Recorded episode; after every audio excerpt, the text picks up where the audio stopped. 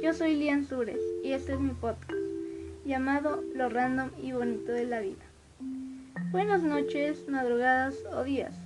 El día de hoy hablaremos acerca de sentirse triste, porque en mi opinión es un tema que las personas lo consideran malo o signo de debilidad, lo cual no está bien porque en realidad es lo que nos vuelve humanos y totalmente diferentes y especiales. El sentir el no bueno perdón si me trago porque recuerden que no es un podcast totalmente castero y normalmente no lleva adición así que bueno continuemos. El sentirse triste nos ayuda pero pues obviamente no significa que tenemos que estar tristes todo el tiempo sino a que todo lo malo que tienes cargando desde hace tiempo o simplemente esa cosa que te bloquea la saques en uno o dos días.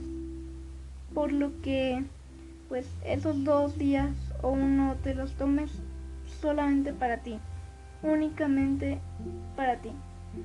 Puedes hacer lo que tú quieras, pero en modo que saques la tristeza que lleves acumulada. Aquí te dejo unas técnicas.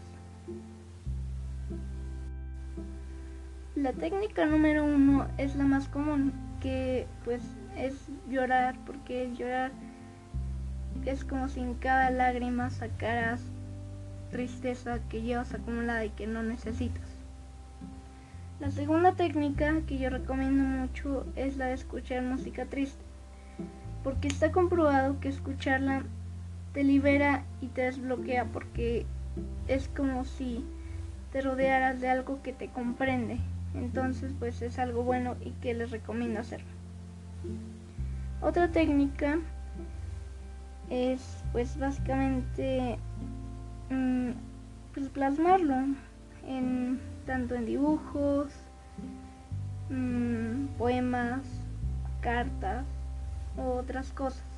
De modo que tú lo puedas sacar, de modo que tú puedas decir al mundo que te sientes triste y desahogarte, pero obviamente no en exceso, o sea, no vas a salir y gritarlo.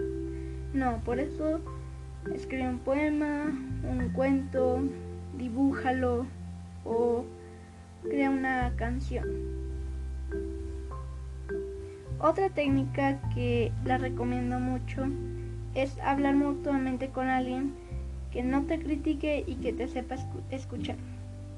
Porque a veces lo único que necesitamos es que nos comprendan y que nos escuchen, únicamente que nos escuchen. Porque el liberar nuestras almas y vaciarlas de todo lo que lo malo que no necesitamos y que nos bloquean pues nos permite llenarla de emociones positivas y de más emociones que nos hacen bien. Y por último, recuerden que no hay malos días, tan solo son malos momentos que necesitas sacarlos. Y recuerden que eso es lo bonito de la vida.